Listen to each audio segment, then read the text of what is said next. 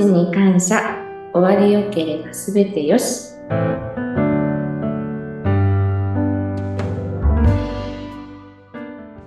こんにちは。東美の角田千恵美です。今日もよろしくお願いいたします。よろしくお願いします。こんにちは。インタビュアーの山口智子です。さてあ角田さん久しぶりのご出演ですかね？もしかしてそうですね。ゲストの方々がいらっしゃってくださったので、あの、だいぶ久しぶりになりますかね。はい。本当にそう、ゲストのね、方をお招きするということをね、したんですが、すごくまたそれも番組が盛り上がって、良い感じでしたよね。そうですね。私も聞いててすごく楽しかったですし、あの、一回、えー、聞かせていただいて、そしてまた毎週聞かせていただくっていうのをこうやらせていただくんですけど、あの、その毎週が楽しみですね。一回聞いてるんですけど、でもなんかこう、それが新鮮で、何回聞いても、あの、楽しいなっていうふうに、あの、ゲストの方のお話はとても、えー、私自身が楽しみでした。うん。なんかじゃあ一リスナーとして、ジェームそうです、そうです。本当にそうです。ねえ、ぜひぜひあの皆さんもまだ聞いていないという方いたら、えー、お二方ね、ゲストの方をお迎えしたので、ぜひ聞いていただきたいなと思いますが、まあ、さてさて12月も終わろうとしていますよ。早いですね。本当に毎年毎年早いなっていうのが、この時期になると口癖のようになってしまいますけど。ねえ、本当ですね。毎年必ずその会話になりますよね。はい でも、この1年、まあ、ポッドキャストも始まって、えー、ちょうどね、1年ぐらいになるんですけれども、うん、ポッドキャストの配信も含めてですが、まあ、まずは、トービさんのこの1年、今年振り返っていかがですか？はい、ありがとうございます。あの、今年何やったかなっていうと結構いろんなことをさせていただいたんですけど、あの、まず、えっ、ー、と、新入社員の、あの、募集の形態を変えたりですとか、あと、研修の形を、あの、社内研修3ヶ月間させていただいて、で、1ヶ月は、あの、現場研修していただいてっていうような、その研修カリキュラムみたいなものを作らせていただいたりとか、あと、まあ、フューネラルビジネスフェアももちろん、えー、今年は初めて8月にエンディング産業展に出展させていただいて、うんその展示会は今年2本やらせていただきましたけれども、またあの、新しい発見というか、新しい雰囲気を味わわせていただいたので、これもまたうちの、あの、新たな刺激になったなっていうふうに思えたのと、あの、9月からのまた採用で、えっ、ー、と、現在3名の方が研修して、もうすぐ現場研修に移行していくっていうタイミングになりますけれども、あの、本当に新しくこういろんな形を変えていくと、それに対しての打ち合わせだったり、その、えー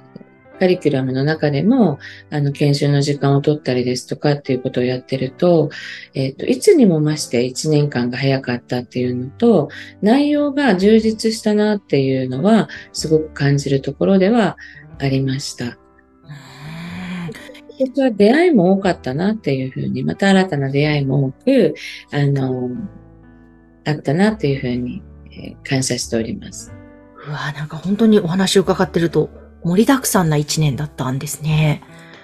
うん、あの、いろいろなね、こともスタートしてて、社内研修3ヶ月の中で私も毎月マナー研修とか、あと伝え方研修などで関わらせていただいたんですが、は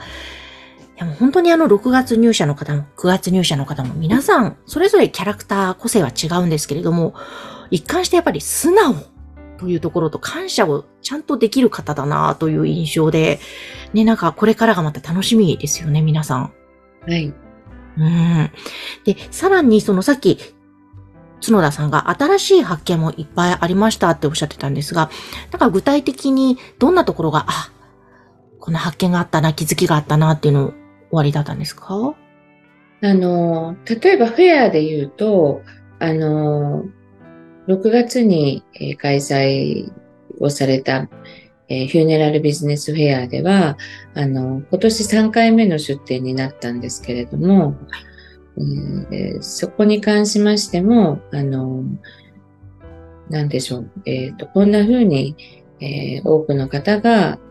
求めてくださってるんだなっていうことが、あの、改めて再確認できたり、エンディング産業展では全くお客様が、あの、違って、えーその、それこそ未送水ですとか、あの、そういう商品を展示したんですけど、知らないお客様ばかりで、うん、あの、そう、あの、同じ、えっ、と、フューネラルフェアっていうところの流れでも、あの、全くいらっしゃる方が、の流れが違うんだなっていうことも含めて、そこでも出会いが、あの、新たな出会いにつながりましたし、なんか一つこうだろうっていうふうに決めるのではなく、なんか一つ一つが新鮮に、あの、なんていうんでしょうね。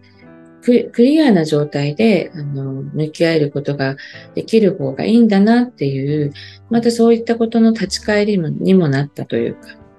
そういうなんではありました。へえ、なんかいいですね。きっと素敵な出会い、またこれから具体的に何か一緒にしていくのかどうかわからないんですけども、なんかそんなような発展性のある出会いもあったんですか？そうですね。あの、そこからまた、あの、皆さんのお声を聞いて、えっと、来年に向けて私たちが指導することがぐより具体的になったっていうのは、あの、そのフェアの力もあったと思います。へえ、でも本当にね、その二つの、なんだろうな、大きな土台は一緒のイベントかもしれませんが、全くね、違う雰囲気で、客層でというところで、はいすごい新たなまた発展が今年生まれたというところなんですね。なんかまた来年以降はそうするとワクワクしていきますね。そうですね。また来年、あの、たくさんの人たちに出会えたらいいなっていうふうに思いますし、あの、そういったことがこう、まあ、おこがましい限りですけど、なんか、手をつないでこうやっていけることが増えたらいいなっていうふうには思ってます。うーん。ね、あの、このポッドキャストも、さっきね、今伝えましたけれども、ゲストの方に来ていただいて、一緒にね、番組をやっていくっていう、そんなスタイルも取り入れたんですけども、まあ、このポッドキャスト自体ももう1年ぐらいになりますが、いかがですか？配信を続けてみて。はい、あのそうですね、喋ることがまず、あの、ラジオで喋るっていうことが、まず、あの、緊張の連続でしたけど、あの、それが、あの、少しずつみんな慣れていって、私も含めてですけれども、でそういう中で、あの、反響が、やはり、あの、お聞かせいただけるので、あの、出会う人、出会う人にラジオ聞いてますよっていうお声もいただいたり、うんあの、面接に来る方々も、ラジオも聞いてますっていうふうにおっしゃってくださる方がほとんどでえ、うん、なんか嬉しい限りだなっていう、何かこう、去年からですけど、やはり行動すると広がる輪があるんだなっていうふうに、非常に思えた一年間でした。いやー、嬉しいですね。その、反応、リアクションがあるというのは。はいえー、でもすごい、報道すると輪が広がるって、なんか名言ですね。いい言葉ですね。本当ポッドキャストのみならず、すごくたくさんのメディアに今年、トービさんはご出演されましたもんね。ですね。あの、取り上げていただいて、そこも非常にありがたい限りで、あの、参考にしていただく、あの、ご意見くださいって言ってくださったりすることもあって、まあ本当にあの、私たちで良ければという姿勢でやらせていただいてるんですけど、あの、それこそ、無ケ種に出会ったのも今年ですし、うん。はい、あの、今年取材に来ていただいた、えっ、と、フランスの学生さんですね。インド人のフランスの学生さんですかね。その方が6月に、あの、撮影に来てくださったりとかしていたので、あの、それもまた新たな出会いでしたよね。へえ、あ、ム、ムケシュさんはい。は、じゃあその方との関わりも今年スタートして、はい。すごい。なんか、そういう出会いの中で、どんどんと、トービさんという会社もそうですし、未送水もそうですし、その農幹士というお仕事に関しても、多くの人が、こう、知ってもらう、すごくそんなきっかけにもなってるんでしょうね。ねあの、それは本当にあの、皆さんにご協力いただいたり、あの、皆さんがいろんな人たちに伝えてくださることによって、あの、うちを知っていただくっていうことができたので、でそれによって、うちをあの、個人で探してくださって、そして、あの、困っていることをこうお伝えくださってお力になれたっていう、そういう事案もあったので、ねななんでしょう、あの、知られ、知らずに粛々や、知られずに粛々やっていくことも大事ですけど、やはりあの、私たちのような仕事があるっていうふうに知っていただくことによって、あの、また何かの、誰かの力になれるっていうことがあるんだなっていうのは、本当に実感した、えー、年でした。うん。いやー、素晴らしいですね。ちょっとまた、来年以降も楽しみなトビさん、そしてこのポッドキャストもね、ぜひ皆さんも引き続き聞いていただきたいなと思いますが、次回もまた角田さんにご出演いただいて、いろいろお話を伺っていきたいと思います。